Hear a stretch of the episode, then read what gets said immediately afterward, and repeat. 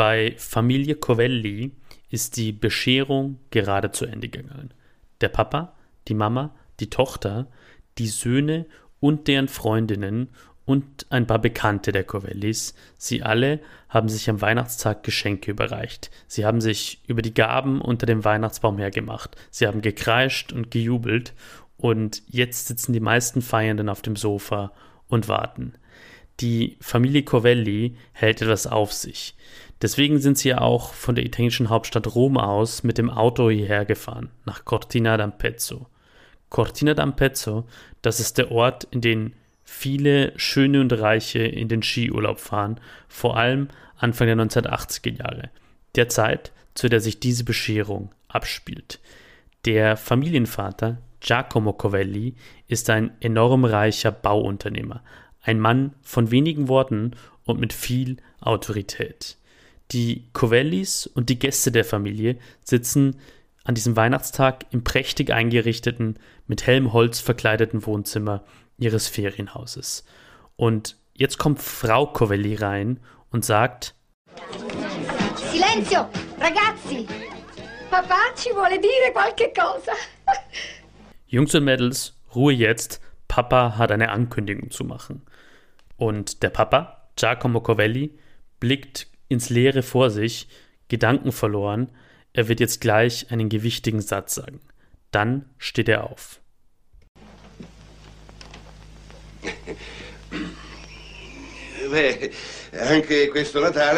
Auch an diesem Weihnachtsfest, seine Stimme hebt an und dann sagt er den Satz zu Ende. Haben wir den Scheiß hinter uns gebracht. Der Satz im italienischen Original Se lo semo levato dalle palle, das ist eine ziemlich derbe Redensart im römischen Dialekt. So sprechen Menschen in der Familie Covelli eigentlich nicht. Das ist unfein, das gehört sich nicht. Diese Szene mit der Weihnachtsansprache des Familienvaters Giacomo in der noblen Familie Covelli können vermutlich mehrere Millionen Italienerinnen und Italiener bis heute nachsprechen. Sie ist die bekannteste Szene des Weihnachtsfilms Vacanze di Natale, zu Deutsch Weihnachtsferien, einer Komödie, die kurz vor Weihnachten im Jahr 1983 in italienischen Kinos kam. Mit vielen Späßen wie dem vom Familienvater Covelli und mit einem Soundtrack aus mehr als einem Dutzend damaliger Charthits wie Moonlight Shadow von Mike Oldfield und Maggie Riley und I Like Chopin von Gazebo. Und mit dem damals 32-jährigen Schauspieler Christian de Sica als einem der Protagonisten. Was damals an Weihnachten 1983 niemals ahnen konnte, der Film Vacanze di Natale sollte ein Filmgenre begründen, das es so nur in Italien gibt. Eine Art von Filmen, die ab 1990 bis 2011 sogar Jahr für Jahr immer in der Weihnachtszeit die Kinosäle füllen würde. Erfolgreicher als die meisten Hollywood-Blockbuster. Diese Weihnachtsfilme wurden und werden bis heute in Italien Cine Panettone genannt. Millionen Italienerinnen und Italiener haben diese Filme angeschaut, aber viele andere haben sie verabscheut. Für die Fans sind die Cine Panettoni ein lange geliebtes Weihnachtsritual, wie die Christmette in der Kirche, die Krippe und der Weihnachtsbaum im Wohnzimmer oder das reichhaltige Mittagessen am 25. Dezember. Für viele ihrer Gegner aber sind die Cine Panettoni viel mehr als schlechte Filme. Sie sind Ausdruck des politischen Niedergangs Italiens, ein Beleg für die Verdummung der Menschen im Land.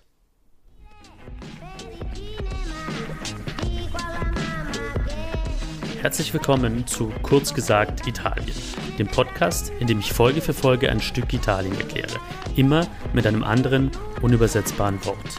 Mein Name ist Sebastian Heinrich. Ich bin politischer Journalist und mein Leben ist eng verwoben mit Italien. Und das ist die siebte Folge von Kurz gesagt Italien.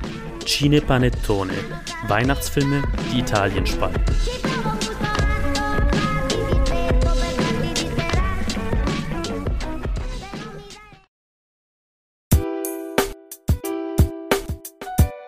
La parola, das Wort. Cinepanettone, Mehrzahl Cinepanettoni, ist ein ganz klassisch unübersetzbares italienisches Wort. Es gibt dafür keine deutsche Entsprechung.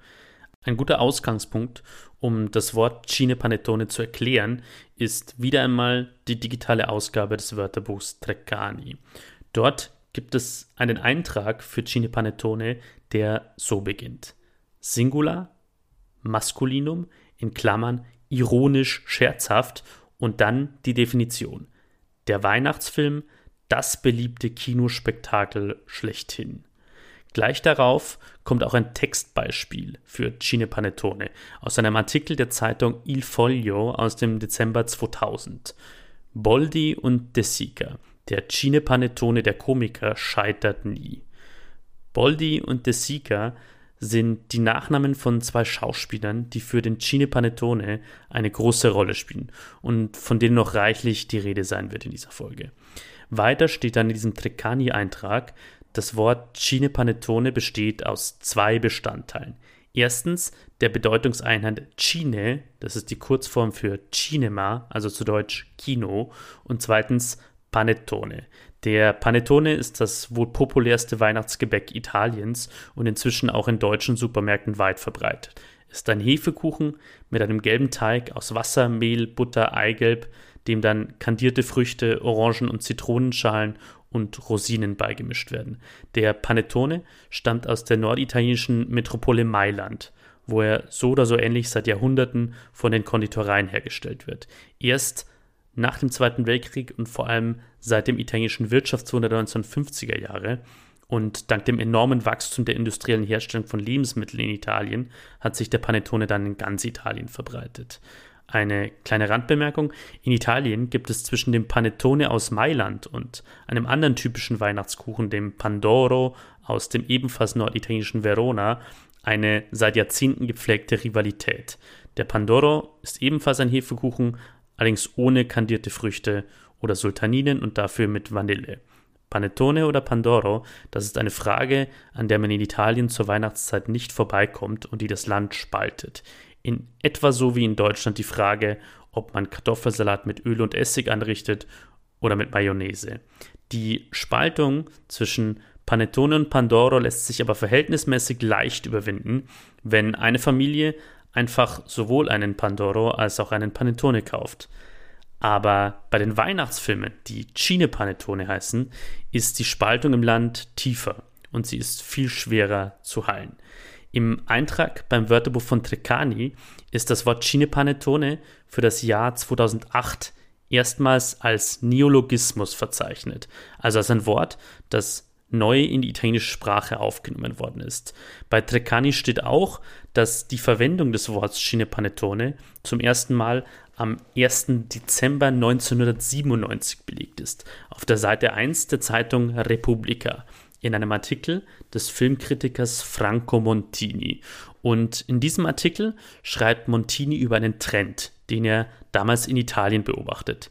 Die Kinosäle füllen sich damals Ende der 1990er Jahre wieder. Er schreibt, Zitat Anfang, in der tiefsten Provinz gibt es Kinos, die nur von Weihnachten bis zum Dreikönigstag geöffnet sind, denn in dieser Zeit wird das Kino wieder zum Konsumgut für das ganze Volk, wie im Italien von vor 40 Jahren in den späten 1950ern, als jede Saison zwischen 600 und 800 Millionen Karten verkauft wurden.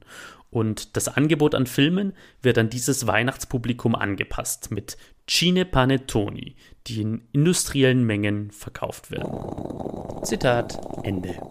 Später im Artikel schreibt Montini dann über vereinzelte Kinos, die damals 1997 diesem Trend etwas entgegensetzen und in den Weihnachtstagen anspruchsvolle Filme zeigen. Etwas ganz anderes also als diese industriellen Cine Panettoni für das gemeine Volk. Man merkt schon in diesem Artikel, in dem das Wort Cine Panettoni zum ersten Mal auftaucht, sehr gut, wie es gemeint ist. Es ist ein abschätziges Wort. Die Cine Panettoni sind in den Augen der meisten Filmkritiker schlechte Filme. Für Leute, die nur an Weihnachten ins Kino gehen und keinen Geschmack für die echte Kunst der großen Leinwand haben. Und diese negative Bedeutung hat das Wort Cine Panettone in den Augen vieler Italienerinnen und Italiener bis heute. Und das Wort hat in den Jahren in einem großen Teil der Medien Italiens sogar eine noch negativere Bedeutung bekommen. Andererseits aber haben auch die Fans der Cine Panettoni nach und nach diesen Ausdruck für sich entdeckt und ihn positiv besetzt. Aber was muss ein Film haben, um ein Cine Panettone zu sein? In der italienischen Wikipedia gibt es einen Artikel zum Cine Panettone, in dem ein paar wichtige Merkmale genannt werden. Cine Panettoni sind Filme, die Jahr für Jahr in der Weihnachtszeit ins Kino kommen, die für ein breites Publikum entwickelt sind, die eine Handlung mit gewissen Merkmalen haben, die sich Film für Film wiederholen und die stark geprägt sind, einerseits von Slapstick-Gags, also von einer stark körperbetonten Komik und andererseits von, Zitat, derber Vulgarität. Und dann steht in diesem Wikipedia-Artikel, dass die Cine Panettoni eng zusammenhängen mit zwei Schauspielern, Massimo Boldi und Christian De Sica. Es gibt einen Filmwissenschaftler, der sich mit den Cine Panettoni besonders intensiv beschäftigt hat. Er heißt Alan O'Leary und er hat im Jahr 2013 ein Buch auf Italienisch veröffentlicht, das den Namen Phänomenologia del Cinepanettone trägt, also Phänomenologie des Cinepanettone. Und O'Leary untersucht darin, wie sich die Cinepanettoni entwickelt haben, was diese Filme so besonders macht und warum sie in Italien bei so vielen Menschen so eine heftige Ablehnung auslösen. O'Leary hat zu Beginn seines Buchs eine Liste all der Filme zusammengestellt, die aus seiner Sicht zum Genre Cinepanettone gehören.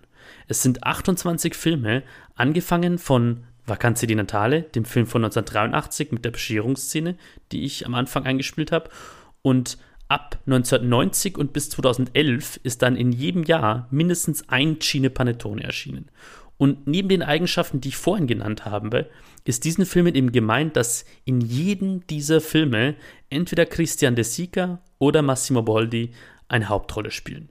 Und in allen Cine Panettoni von 1990 bis 2005 spielen sogar beide mit. Christian De Sica, Jahrgang 1951, ist der Sohn des großen italienischen Nachkriegsregisseurs Vittorio De Sica. Christian De Sica ist in Rom geboren und er spielt in den Cine Panettoni immer die Rolle des umtriebigen, gebräunten und gut aussehenden Römers, der schnell spricht und dominant auftritt, mit römischem Akzent. Massimo Boldi, 1945 in Luino in der norditalienischen Region Lombardei geboren, ist dagegen in den Cine Panettoni immer der Norditaliener oft der Mailänder und somit das Gegenmodell zum Römer, der von De Sica gespielt wird. Boldi ist aber nicht nur wegen seines Akzents der Gegenpart zu, Sica, zu De Sica. Boldi ist blasshäutig, übergewichtig, tollpatschig und ungeschickt und er kommt bei Frauen nicht ansatzweise so gut an wie der Sieger. Ein weiteres Merkmal der Cine Panettoni, in den Filmen gibt es immer mehrere Handlungsstränge, meistens drei, die im Laufe des Films aufeinander zulaufen und sich irgendwann treffen. Und das sind dann meistens die Momente, in denen es besonders absurd wird. Und die Geschichte der Cine Panettoni, dieser ganz und gar unübersetzbaren italienischen Weihnachtskomödien, erzähle ich in dieser Episode. La storia Dietro la parola, die Geschichte hinter dem Wort, um zu verstehen, wie groß und wie erfolgreich die Cine Panettoni waren, vor allem in ihrer Hochzeit in den 1990er und 2000er Jahren, ein paar Zahlen. Der erfolgreichste Cine Panettone hieß Natale sul Nilo. Er ist im Jahr 2002 erschienen und er war mit 28,3 Millionen Euro Ticketeinnahmen einer der 20 erfolgreichsten Filme aller Zeiten in Italien. Erfolgreicher als jeder der Harry Potter und jeder der Herr der Ringe und Star Wars Filme. 2002, 2006 und 2007 war jeweils ein Cine Panettone der erfolgreichste Film des Jahres in italienischen Kinos. Und man muss dabei denken, diese Filme kamen nur zur Weihnachtszeit raus und waren wirklich für wenige Tage um die Weihnachtszeit im Kino.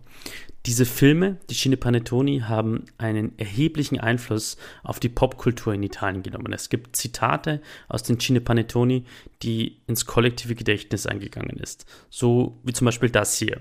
Wieder aus Vacanze di Natale, dem ersten Cine Panettone von 1983, gesprochen von Schauspieler Jerry Calà, der einen Playboy spielt, der zwar nicht besonders gut aussieht, aber trotzdem wahnsinnig erfolgreich bei Frauen ist. Non sono bello. Piaccio. Ich bin nicht schön, aber ich gefalle. Oder dieser, deutlich derbere Satz, ausgesprochen von Christian de Sica im Cine Panettone von 2003, Natale in India, Weihnachten in Indien.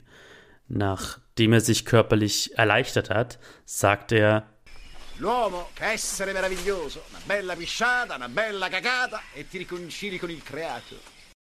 Der Mensch, was für ein wunderbares Wesen. Einmal richtig schön gepisst und richtig schön geschissen und schon bist du wieder mit der Erschöpfung versöhnt. Egal wie witzig man jetzt solche Zitate hält, Millionen Italienerinnen und Italiener haben sie Jahr für Jahr gefallen. Und der Punkt ist, wer die 1990er und 2000er Jahre in Italien erlebt hat, ist an den Cine Panettoni nicht vorbeigekommen. Warum waren diese Filme so erfolgreich? Christian De Sica selbst, dieser große Protagonist der Reihe, hat 2008 in einem Interview mit der größten italienischen Zeitung, dem Corriere della Sera, gesagt, Zitat Anfang, Dramaturgisch gesehen sind die Weihnachtsfilme oft ordinär. Sie sind häufig eintönig und ganz bewusst grobschlächtig. Sie sind so etwas wie der Discounter des Kinos. Sie lassen sich leicht zerlegen und wieder zusammensetzen. Es sind einfache Filme, aber sie sind nicht unehrlich. Zitat Ende. Einfach, aber nicht unehrlich. Den Ansatz einer Erklärung dafür, warum das bei so vielen Menschen in Italien angekommen ist, kann man in einem Artikel auf dem Portal cinepanettoni.it nachlesen. cinepanettoni.it ist, wie der Name ahnen lässt, eine Website für Fans der Cinepanettoni, dieser einzigartigen italienischen Weihnachtsfilme.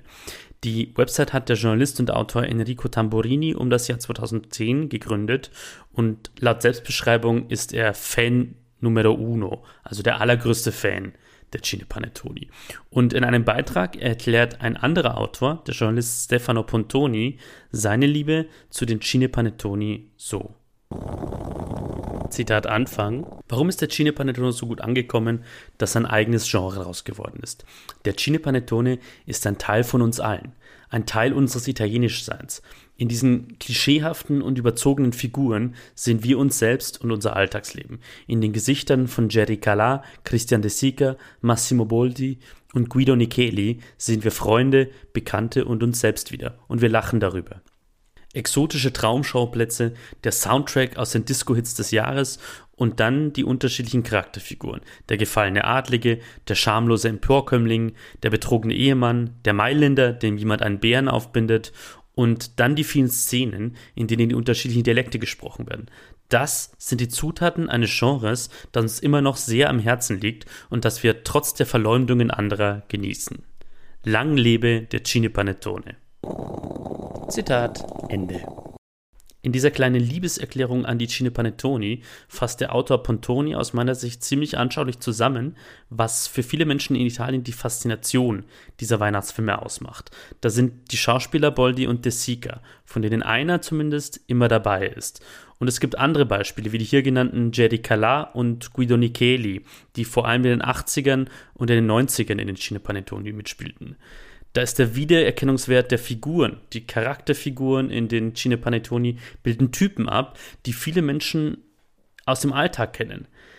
In den Filmen werden viele unterschiedliche italienische Dialekte gesprochen, von Piemontesisch, Venetisch, Emilianisch über Toskanisch bis zu Neapolitanisch und Sizilianisch. Und besonders präsent ist immer das Romanesco, der römische Dialekt, den besonders Christian de Sica Film für Film zelebriert. Aber es gibt eben auch innerhalb der Cine Panettoni eine gewisse Vielfalt, die unterschiedlichen Orte, die in dem Beitrag erwähnt werden. Und es gibt auch Unterschiede zwischen den Filmen. Die Cine Panettoni vor 2000 sind zu einem großen Teil von Carlo Vanzina gedreht worden, einem Regisseur, der in seine Filme gerne Anspielungen auf die aktuelle Politik gesteckt hat. Zum Beispiel auf den gigantischen Korruptionsfall Tangentopoli, über den ich schon mehrfach in diesem Podcast gesprochen habe. In einem Cine Panettone von 1994, der im alten Rom spielt, geht es ganz viel um Korruption in der Politik, immer auf über Anspielungen auf das alte Rom, die sich dann aber auf das Italien von heute beziehen. Und in diesen Cinepanettoni von Vanzina werden auch oft andere Filme zitiert. Und in manchen von ihnen reisen die Protagonisten durch unterschiedliche Epochen der Weltgeschichte. Die Cinepanettoni nach 2000 gegen die hat überwiegend ein anderer Regisseur gedreht, Neri Parenti. Und seine Cinepanettoni war noch viel stärker vom Slapstick geprägt, von der Situationskomik. Und sie kommen fast vollständig ohne politische Anspielungen aus.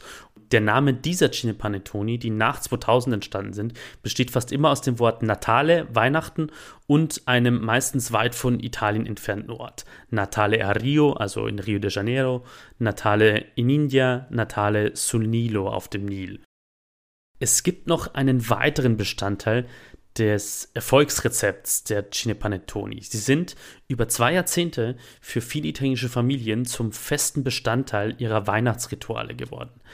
Der Kulturjournalist Filippo Zoratti nennt die Filme in einem Artikel für das Kinoportal Cinematograph IT Teil eines jahrelang gleichbleibenden Rituals. Das Mittagessen am Weihnachtstag, die Bescherung unterm Weihnachtsbaum, der Film Die Glücksritter im Fernsehen und dann ab ins Kino und den Film mit De Sica anschauen.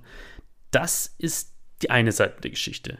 Warum die Cine Panettoni bei so vielen Leuten so beliebt sind. Die andere Seite der Geschichte hinter diesen typisch unübersetzbar italienischen Filmen ist die tiefe Abneigung, die viele andere Menschen für den Cine Panettone empfinden. Auf eine ganz besonders krasse Weise bringt diese Ablehnung Ernesto Galli della Loggia zum Ausdruck.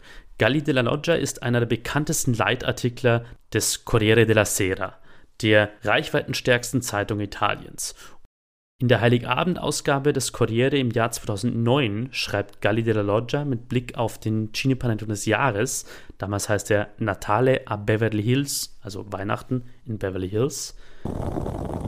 Zitat Anfang. Ich frage mich, ob es noch andere Länder gibt, in denen ausgerechnet der voraussichtlich meistgesehene Film des Jahres im Wesentlichen aus einer ununterbrochenen Reihe von Vulgaritäten besteht, die mit Schimpfwörtern gespickt sind, eine Art lange obszöne Inschrift an der Wand eines Bahnhofsscheißhauses.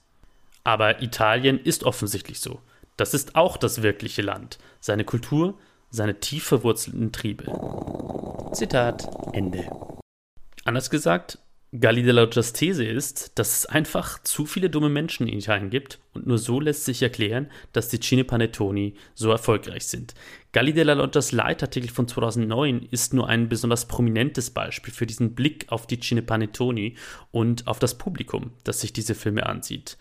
Alan O'Leary, der Filmwissenschaftler, den ich vorher schon erwähnt habe, hat für sein Buch über die Cine Panettoni Zitate von Filmkritikern und anderen Beobachtern aus italienischen Medien über die Filme und ihre Zuschauer gesammelt. Da ist der Autor Giorgio Simoncelli, der die Cine Panettoni in einem Sammelband als peinliches italienisches Phänomen bezeichnet.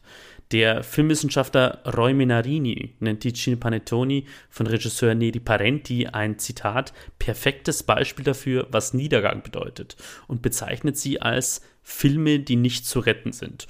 Und Filmkritiker Giampiero Brunetta schreibt sogar davon, dass das italienische Publikum, Zitat, mit wenigen Ausnahmen Jahr für Jahr einen größeren Bogen um heimische Filme macht, so als litte es an einer Immunschwäche. Aber an Weihnachten belohnt es dann die Weihnachtsfilme der Vanzina-Brüder oder von Enrico Oldoini. Zum Verständnis, Enrico Aldoini ist ein Regisseur, der insgesamt drei Cine Panettoni gedreht hat. Und es sind nicht nur die Kritiker, die so über die Cine Panettoni und über das Publikum dieser Filme denken. Für sein Buch über die Cine Panettoni hat Alan O'Leary in einer Umfrage die Meinungen von 289 Menschen über diese Filme eingeholt und er hat sie auch dazu gefragt, ob es aus ihrer Sicht einen typischen Zuschauer der Cine Panettoni gibt. Und ein paar der Antworten auf diese Frage klingen dann so. Zitat Anfang, ein durchschnittlicher Italiener mit wenig Intelligenz und Ironie. Das sind möchtegern Reiche, Reiche und Berlusconi-Anhänger. Naja, eine ungebildete Person, die nicht liest und sich nicht informiert, die nicht regelmäßig ins Kino geht und die Geschichte des Kinos nicht kennt, wahrscheinlich aus dem Mitte-Rechtslager, mit Vorurteilen und ohne Geschmack und mit einer sehr geringen Aufmerksamkeitsspanne und Konzentrationsfähigkeit. Zitat Ende.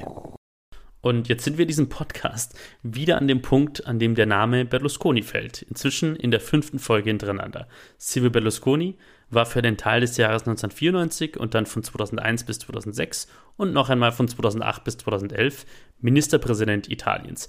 Er war aber quasi während der gesamten Hochzeit der Cine Panettoni, von den 1990ern bis 2011, die wichtigste und einflussreichste politische Person Italiens. Diese Zeit wird deswegen Berlusconismo genannt, die Ära Berlusconi. Und für viele Italienerinnen und Italiener, das wird auch bei diesem Fragebogen deutlich, ist es kein Zufall, dass der Erfolg der Cine Panettoni und der Berlusconismo in dieselbe Zeitspanne fallen. Alan O'Leary selbst schreibt in seinem Buch Phänomenologia del Cine Panettone zur Haltung vieler Italienerinnen und Italiener zu den Filmen. Zitat Anfang. Für viele bleibt der Cine Panettone nicht nur ein ästhetisches, sondern auch ein kulturelles Problem. Es ist die falsche Art von Film, der von der falschen Art von Zuschauern gesehen wird. Der Cine Panettone wird als offensichtliches Symptom und teilweise auch als Ursache für den angeblichen anthropologischen Wandel gesehen, der zum Sieg der Rechten in Italien geführt hat. Zitat Ende. Diese Filme spalten also Italien in der Zeit, in der sie besonders erfolgreich sind, in zwei Gruppen. Und O'Leary fasst das so zusammen. Zitat Anfang. Für viele Italiener ist der Cine Panettone seit Jahren ein besonders wichtiger Teil ihrer Weihnachtstraditionen, während er für andere das Symbol für all das ist, was man verachten und für das man sich schämen sollte. Zitat Ende. Aber was werfen die Kritikerinnen und Kritiker den Cine Panettoni denn so Schlimmes vor? Warum sollte man sich als Italienerin oder Italiener für sie schämen? Und warum sind sie in den Augen mancher ein Sinnbild für den Niedergang Italiens unter Berlusconi? Um diese Vorwürfe zu verstehen, hilft ein Blick auf zwei in Italien bekannte Parodien der Cine Panettoni. Denn diese Parodien verraten viel über den Blick der Kritiker auf diese Filme. Ich kann die Parodien leider nicht das Audio einspielen. Es sind relativ kurze Clips. Ich habe die Videos zu beiden in den Shownotes verlinkt, aber in diesen Clips kommen Musiktracks vor, die urheberrechtlich geschützt sind und deswegen kann ich sie leider nicht einspielen. Die beiden Clips heißen einmal Natale al Cesso, Weihnachten auf dem Scheißhaus wörtlich, ein Clip von ungefähr eineinhalb Minuten Länge, der in der Sendung Mai Dire Domenica des Comedy-Kollektivs Jalapas Band im Jahr 2008 erschienen ist. Und der zweite Clip heißt Natale secondo i registi italiani, also Weihnachten inszeniert von italienischen Regisseuren. Und in diesem Video ist ein Clip den Vanzina-Brüdern gewidmet und zeigt sozusagen, wie sie Weihnachten zeigen würden als Regisseure. Beide Clips ähneln sich stark. Sie sind eine Aneinanderreihung absurder Szenen, Körper, die aufeinanderprallen, krass überzogene Slapstick-Gags, ständiges Furzen, Rülpsen, Schmerzschreie und Kreischen und ständiger Fokus auf weibliche Brüste und Hintern. Natalia Alcesso, dieser eine Clip, geht mit dem Satz zu Ende: Il genere di film che il mondo ci invidia. Die Filme, um die die Welt uns beneidet. Das ist natürlich ein sarkastischer Satz. Bei Natale Secondo Registi Italiani vom YouTuber-Kollektiv The Jackal sieht man in einer Szene ein Mikrofon, das von oben ins Bild baumelt. Und das ist natürlich ein Hinweis auf die nach dieser Startstellung besonders schlechte handwerkliche Qualität der Filme. Also viele Vorwürfe, die viele Menschen in Italien an diese Filme machen, sind in diesen Clips gut zusammengefasst. Ein Vorwurf, die Banalität. Die Handlungen sind aus Sicht der Kritiker in diesen Filmen oft von einer bemerkenswerten Banalität. Ein zweiter Punkt, den sehr viele ständig kritisieren, ist die Vulgarität, die häufigen Schimpfwörter, das häufige, das ständige Drehen dieser Filme um Sex, um Geschlechtsteile, um Körperausscheidungen. Diese Vulgarität, die quasi ein Abbild der Dummheit und der Oberflächlichkeit sei, der Menschen, die die Filme produzieren, aber auch der Menschen, die sie anschauen. Alan O'Leary, der Filmwissenschaftler bietet in seinem Buch aber eine andere Interpretation von dieser Vulgarität an. Er sieht in den Filmen ein mögliches Beispiel für karnevaleske Komik. Also eine Komik, bei der die üblichen moralischen Regeln über den Haufen geworden werden und in denen gezeigt wird, wie heuchlerisch die moralischen Gesetze der Gesellschaft manchmal sind. O'Leary zitiert den russischen Philosophen Michael Bachtin und seine Theorie über die Funktion des Karnevals in der Literatur und sieht die Cine Panettoni als Beispiel dafür. Ein weiterer Kritikpunkt, den viele äußern gegenüber den Cine Panettoni, ist der Vorwurf, dass es sexistische Filme seien. Es ist tatsächlich so, in diesen Filmen kommen zu, zum jeweiligen Zeitpunkt populäre TV-Persönlichkeiten, weibliche TV-Persönlichkeiten vor, wie zum Beispiel die Models Anna Falki, Megan Gale, Elisabetta Canalis, Michelle Hunziker, die in den Filmen keine Hauptrolle spielen, sondern meistens eine Nebenrolle spielen und die klar um die Körper dieser Frauen inszeniert sind. Und deswegen wird den Filmen oft vorgeworfen, eben sexistisch zu sein. O'Leary weiß, verweist allerdings dann wieder darauf, dass das natürlich stimmt mit diesen Körpern, aber dass in diesen Filmen der Körper, der am häufigsten nackt gezeigt wird, der von Massimo Boldi ist. Ein schlaffer, verschwitzter und manchmal inkontinenter Körper, der wie so ein Gegenteil zu diesen durchtrainierten, gebräunten und perfekten Körpern der Frauen in den Filmen wirkt. Also sozusagen auch eine Satire auf den männlichen Körper. Es gibt noch einen Vorwurf, der durchaus seine Begründung hat, nämlich der der Homophobie. Wie in vielen anderen italienischen Komödien ab den 1970er Jahren kommen in Cine Panettoni homo- und bisexuelle oder Transpersonen ziemlich häufig vor.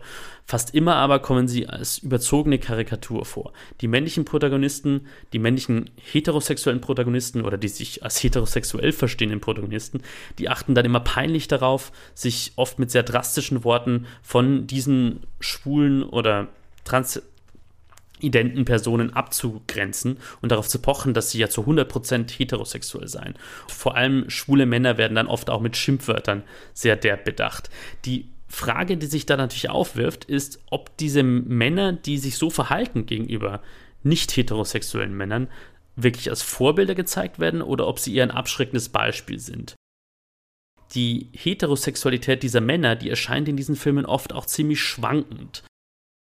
Alan O'Leary schreibt, in den Cinepanettone zeige sich oft die Schwäche des weißen italienischen heterosexuellen Mannes, die Unsicherheit jedes dieser Begriffe, weiß, italienisch, heterosexuell, männlich, werde in diesen Filmen deutlich und man merke den Filmen an, dass die Kategorie, die sie umschreiben, von Natur aus mehrdeutig und unsicher ist. Also auch hier gibt es wieder zwei mögliche Deutungen.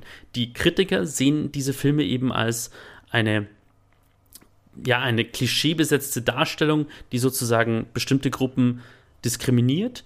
Aber Alan O'Leary sagt, vielleicht ist das gar keine Diskriminierung, sondern es ist eine Satire auf die diskriminierende Sicht auf diese Gruppen und auf die Abgrenzung.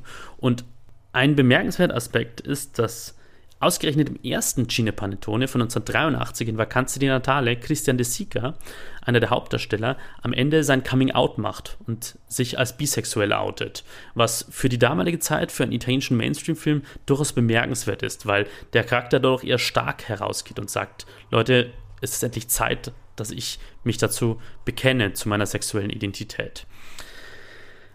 Noch ein Vorwurf, der oft geäußert wird gegenüber den Cinepanettoni, ist, dass sie Rassismus enthalten und die Abwertung anderer Kulturen. Relativ deutlich wird das zum Beispiel in einer Szene aus dem Cinepanettone Merry Christmas aus dem Jahr 2001. Der Film spielt in Amsterdam und der von Christian De Sica gespielte Pilot und Protagonist Fabio Trivellone sitzt in Amsterdam in einem japanischen Restaurant und spricht dann mit dem Personal. Senti, a Dragon Ball. Ma che mi ha dato? Il sushi. Matriciana qui. Eh, ciao. Soltanto sushi, sushi. Ma tu chi sei, a geisha? Ma rifatti i denti.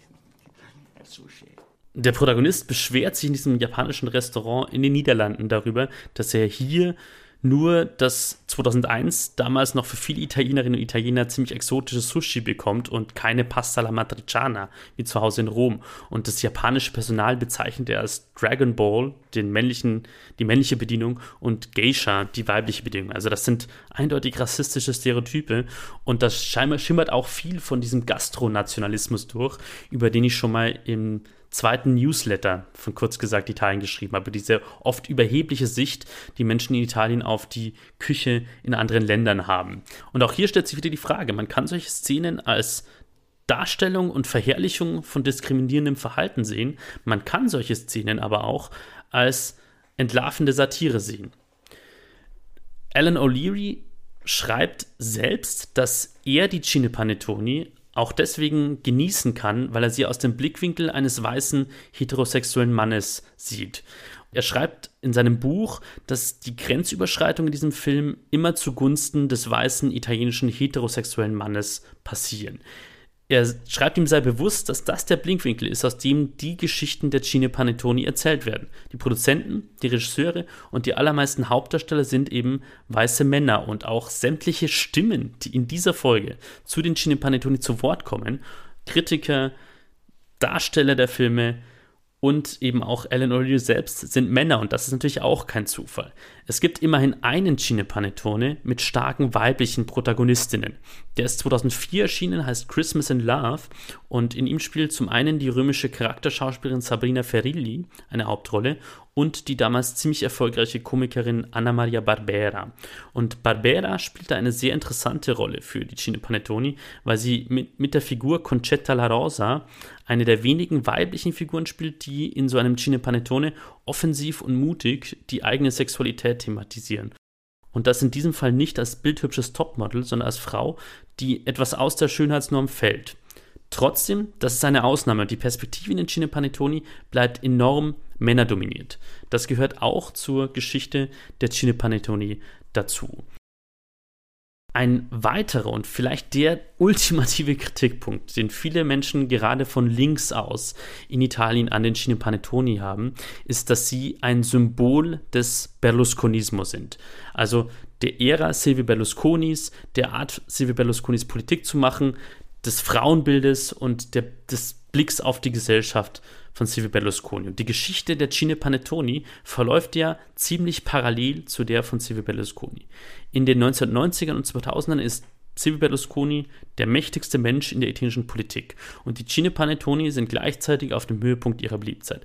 2011 stürzt Berlusconis letzte Regierung über die Schuldenfinanzierungskrise im Land. Berlusconi muss zurücktreten, seine politische Karriere scheint am Ende. Und wenige Wochen später zeigt sich, der Cine Panettone des Jahres 2011, Vacanze di Natalia Cortina, ist ein absoluter Flop. Nur 11,7 Millionen Euro Einnahmen, nicht einmal die Hälfte des erfolgreichsten Cine Panettone Natale Sonilo von 2002.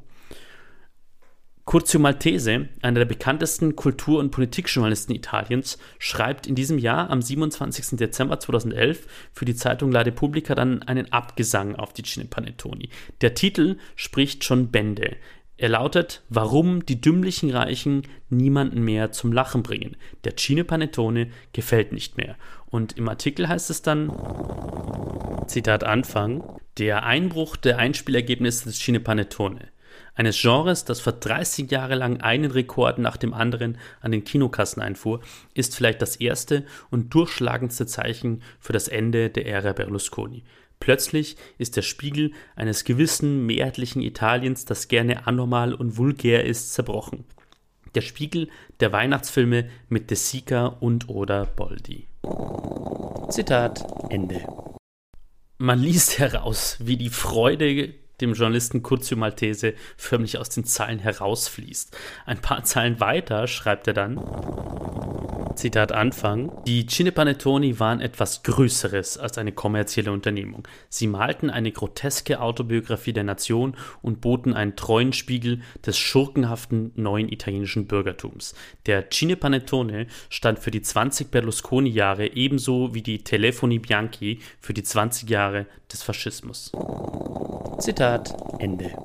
Zur Erklärung, die Telefoni Bianchi, das war das dominante Filmgenre in der Zeit des Faschismus.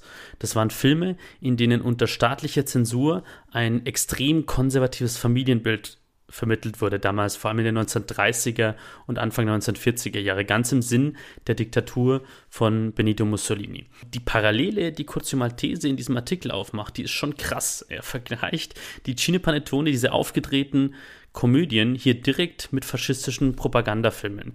Ich habe für diese Podcast-Folge Alan O'Leary, den Filmwissenschaftler, der das Buch über die Cine Panettone geschrieben hat, gefragt, was er denn von solchen Aussagen hält. Ob er auch denkt, dass die Cine Panettoni typisch für die Berlusconi-Zeit sind.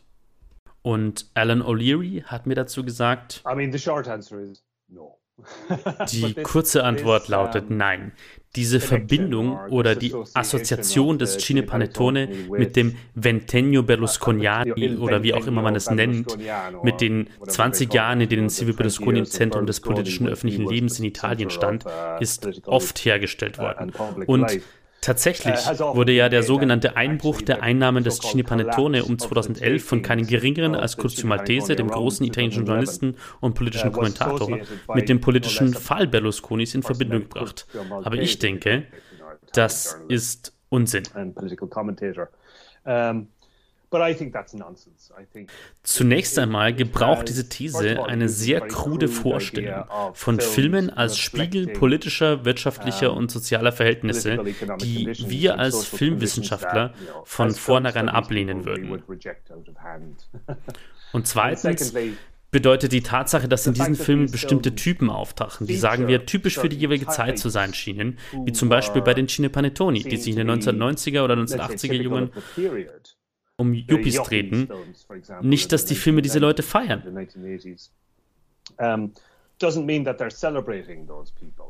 Es ist sicherlich eine Art Satire mit großer Nähe. Ich spreche bei diesen Filmen immer von kritischer Nähe und nicht von kritischer uh, Distanz. Es ist eine satirische Nähe. Diese Filme mögen den Figuren gegenüber sehr nachsichtig erscheinen, so wie wir es bei der Commedia Italiana mit einigen der uh, Personen gesehen haben, die Alberto Sordi verkörpert hat.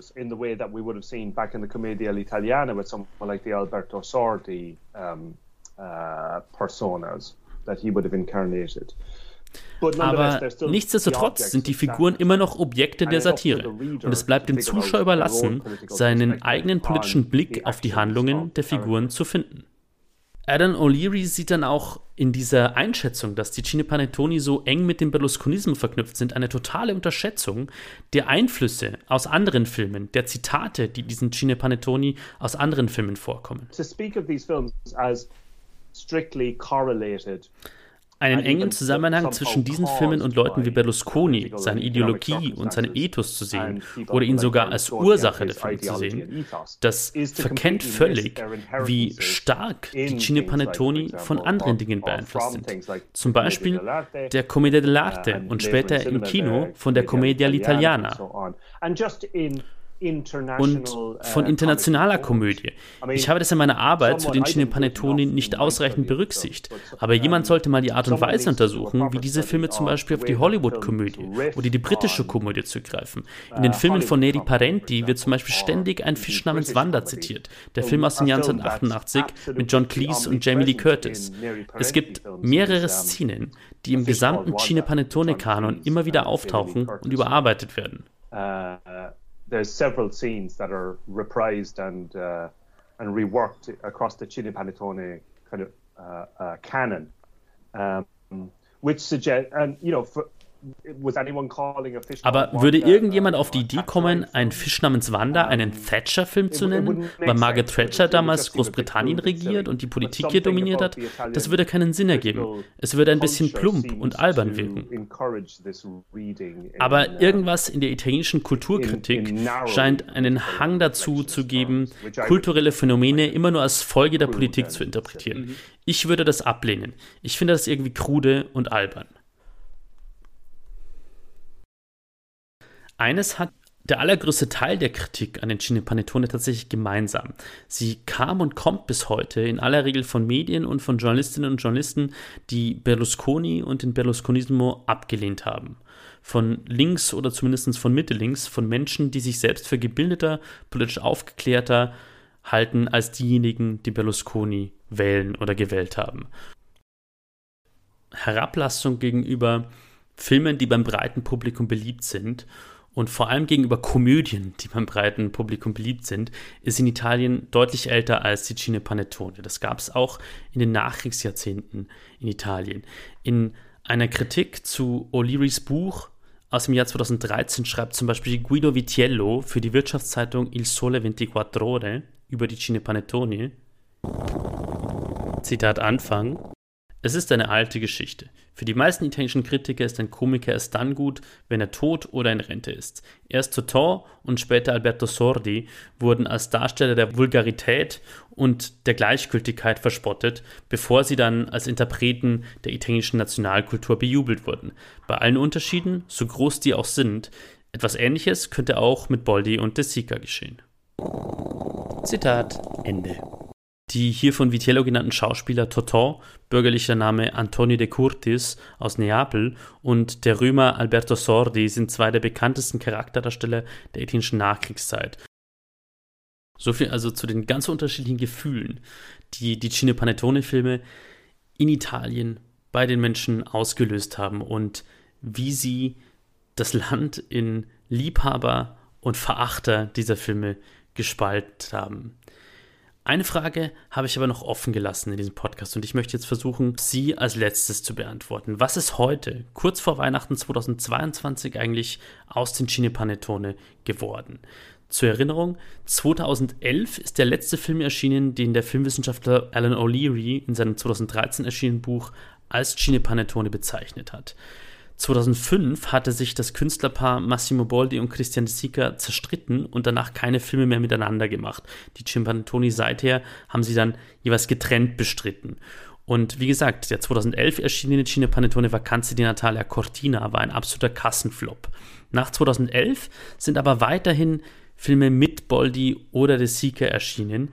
Die beiden haben inzwischen auch wieder Frieden geschlossen und sich persönlich angenähert und 2018 sogar wieder einen Weihnachtsfilm zusammen herausgebracht, in dem sie beide auftreten unter dem Namen Amici come prima, frei übersetzt Lass uns wieder Freunde sein.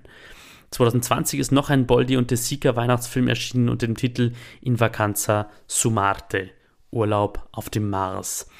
Beide Filme hatten aber wenig Erfolg, waren wirklich nur noch ein Schatten der erfolgreichen Zeit leben die Cine Panettone heutzutage noch.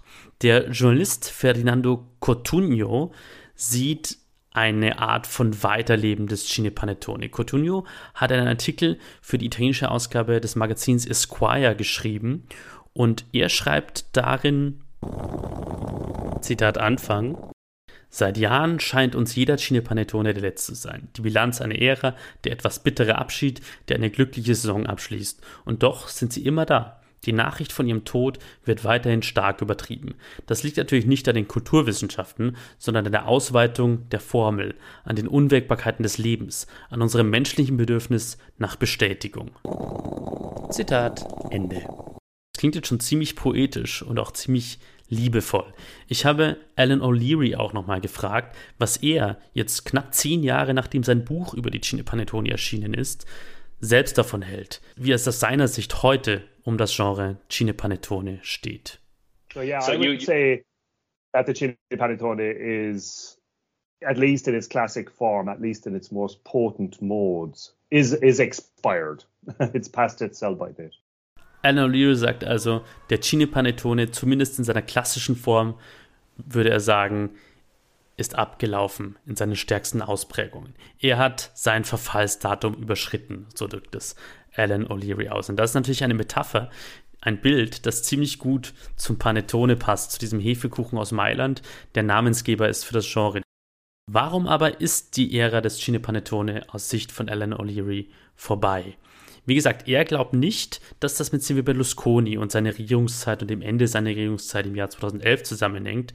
Er sieht einen viel banaleren Grund für das Ablaufen der Cine Panettone.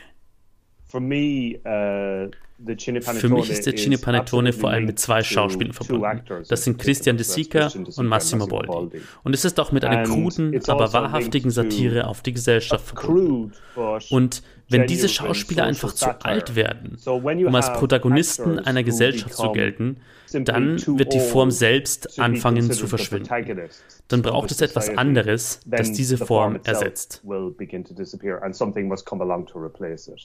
Und wenn es um das Neue geht, das auf die Cinepanettoni folgen könnte, fällt in italienischen Medien oft ein Name, der von Checco Zalone. Checco Zalone ist ein Schauspieler, Regisseur, Liedermacher und Sänger und 2011, in dem Jahr, in dem der Cine Panettone Vacanze di Natalia Cortina dieses bemerkenswert schlechte Ergebnis eingefahren hat, feierte Checco Salone als Hauptdarsteller eines anderen Films mit dem Titel Che Bella Giornata einen Rekorderfolg. Er spielte 43 Millionen Euro ein, das sind 15 Millionen Euro mehr als der populärste Cinepanettone.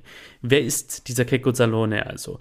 1977 geboren, wie gesagt, vielfältiger Künstler, 2006 schaffte Checco Salone seinen Durchbruch als Sänger mit einem Hit zur Fußball-WM mit dem Titel Siamo una squadra fortissimi, also mit diesem grammatikalisch falschen Song, der die italienische Nationalmannschaft feierte, die ja 2006 dann tatsächlich auch Fußballweltmeister wurde. 2009 war er Hauptdarsteller in seinem ersten Film mit dem Titel Cado dalle Nubi, Ich falle aus den Wolken. Und 2011 feierte er eben diesen Sensationserfolg als Hauptdarsteller von Che Bella Giornata. Was für ein schöner Tag, auf den dann zwei weitere große Erfolge gefolgt sind. Und Keko Salones Filme ziehen sehr deutlich darauf ab, die Eigenheiten und gerade die Schwächen und die Doppelmoral vieler Italienerinnen und Italiener aufs Korn zu nehmen. Und zwar viel direkter und deutlicher als das die Cinepanettoni gemacht haben und auch mit einer größeren Schärfe, die den Zuschauerinnen und Zuschauern auch mehr abverlangt. Ein Beispiel dafür ist der 2020 erschienene Film Tolo Tolo, zu Deutsch Tolo Tolo, die große Reise. Der dreht sich um einen überschuldeten Italiener, der auf der Flucht vor seinen Gläubigern nach Afrika flieht und von dort aus dann zurück will nach Italien, auf der gleichen Route über das Mittelmeer wie jährlich viele Migrantinnen und Migranten. Und Salone zeigt in seinem Film einerseits den Rassismus vieler Italiener, aber auch die Naivität gutmeinender Italienerinnen und Italiener, die glauben, dass das Problem hinter Flucht und Elendsmigration einfach lösbar ist, wenn sie sich offen zeigen für alle Menschen und versuchen, alle Menschen mit offenen Armen aufzunehmen. Ich habe Alan O'Leary gefragt, ob er Checco Salone und seine Filme als Erben der Cinepanettoni sieht. In a sense, yes. I would say, except that they're different sorts of films. In gewisser um, ja, würde ich sagen. Nur, dass es sich um unterschiedliche Arten von Filmen handelt. Man könnte sagen, dass Keiko Salone in gewisser Weise in der Tradition der Comedian-Komödie steht, in der uh, ein Film um eine bestimmte Person herum aufgebaut ist, während die Cinepanettoni in ihren besten Zeiten immer Komödien mit mehreren uh, starken Protagonisten waren, die auf eine Art Erbe von so etwas wie der Commedia dell'arte aufbauten, in denen regionale Stereotypen in sehr übertriebener Form aufeinanderprallten.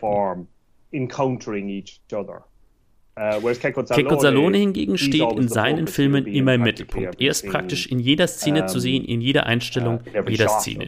Das ist also nicht ganz dasselbe wie bei den Cinepanettoni. So,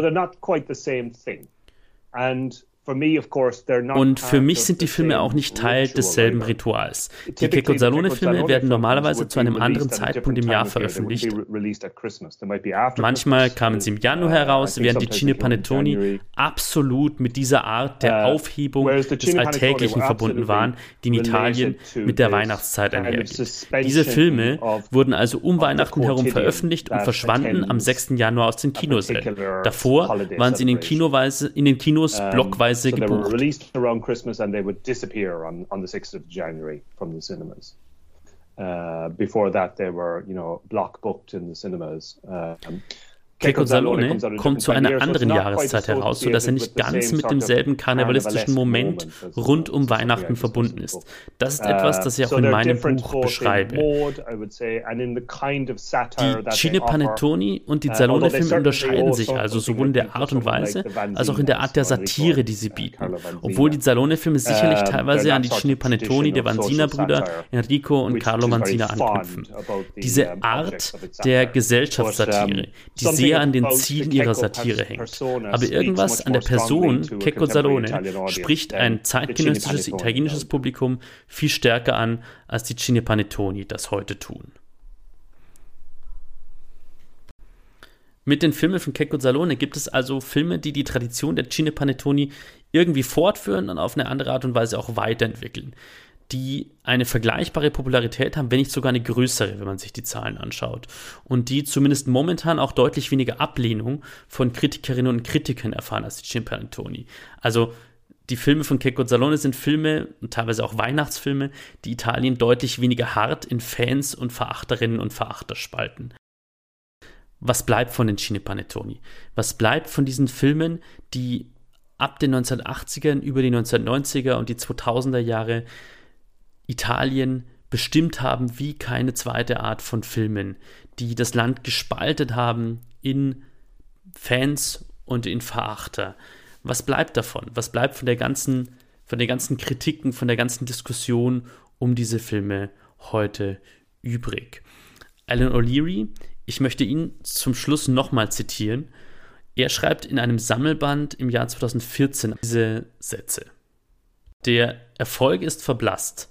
Aber der Cine Panettone bleibt ein perfektes Beispiel dafür, wie man konstruktiv und unter viel Streit die Vorstellung einer nationalen Gemeinschaft aufbaut. Für viele sind die Cine Panettoni eine gemeinsame Feier, ein Gemeinschaftserlebnis. Für andere ist allein die Vorstellung, dass diese Filme von oder für uns sprechen könnten, entsetzlich. Aber der Cine Panettone ist die italienische Nationalkomödie schlechthin. Passaparola, Mundpropaganda. Nachdem ich in dieser Folge über diese ganz typischen italienischen Weihnachtsfilme, die Cine Panettoni, gesprochen habe, die es so in keinem anderen Land gibt, möchte ich ein Video empfehlen eines YouTube-Kollektivs, das ich in dieser Folge auch schon erwähnt habe, nämlich The Jackal. Die haben eines dieser Parodie-Videos über die Cine Panettone gemacht, die ich erwähnt habe in dieser Folge. Und The Jackal hat im Jahr 2015 ein Video veröffentlicht, in dem sie aus ihrer Perspektive zeigen, wie die Weihnachtsbräuche in ihrer süditalienischen Heimat ablaufen. The Jackal kommen aus Neapel und es ist ein sehr witziges Video. Das hat englische Untertitel und bietet so einen kleinen Einblick in die Traditionen rund um Weihnachten und um den Weihnachtstag, in die lange eben auch die Cine Panettoni eingebettet haben. Ich habe das Video verlinkt und wünsche Ihnen und euch viel Spaß damit und eine möglichst besinnliche Stimmung an Weihnachten. Ganz zum Schluss noch, wie immer, die Hinweise, diesen Podcast, kurz gesagt Italien, gibt es überall dort, wo es Podcasts gibt, auf Apple Podcasts, Spotify, Google Podcast und auf allen Podcast-Playern. Zu diesem Podcast schreibe ich auch einen monatlichen Newsletter, den kann man über Steady abonnieren. Kurz gesagt, Italien Steady, S-T-E-A-D-Y auf Google suchen. Ich habe den Newsletter aber natürlich auch in den Show Notes verlinkt. Und wer diesen Podcast finanziell unterstützen möchte, unterstützen möchte, kann das ebenfalls über diese Steady-Seite tun. Alle Mitglieder haben die Möglichkeit, jeden Monat an der Chiacchierata teilzunehmen, an einem digitalen Treffen, bei dem sich die Mitglieder von kurz gesagt Italien treffen und über die Folgen und über Italien im Allgemeinen sprechen und wir uns über Fragen austauschen. Und es war immer, waren immer sehr nette Treffen bisher und ich würde mich freuen über möglichst viele Mitglieder, die daran teilnehmen. Man kann die Mitgliedschaft für kurz gesagt Italien seit kurzem auch verschenken. Auch den Link dazu werde ich in die Show Notes packen. Ich wünsche jetzt allen Zuhörerinnen und Zuhörern buone Feste, frohe Weihnachten und einen guten Rutsch ins neue Jahr. A presto, bis Januar mit einer neuen Folge, kurz gesagt Italien.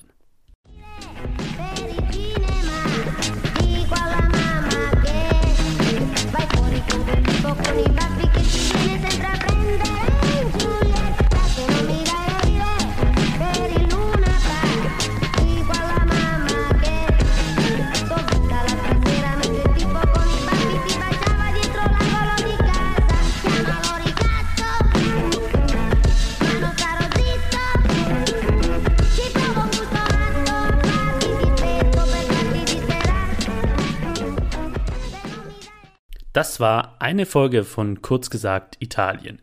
Idee, Recherche und Produktion von Kurz gesagt Italien sind von mir, Sebastian Heinrich.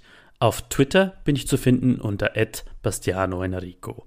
Die Titelmelodie ist der Track Italian Singing Hip Hop von Kala mit einer Creative Commons Lizenz. Die Zwischenmelodien sind von Dominic Ward, ebenfalls mit einer Creative Commons Lizenz. Die Originaldateien zu allen in dieser Folge verwendeten Audioquellen sind in den Show Notes verlinkt.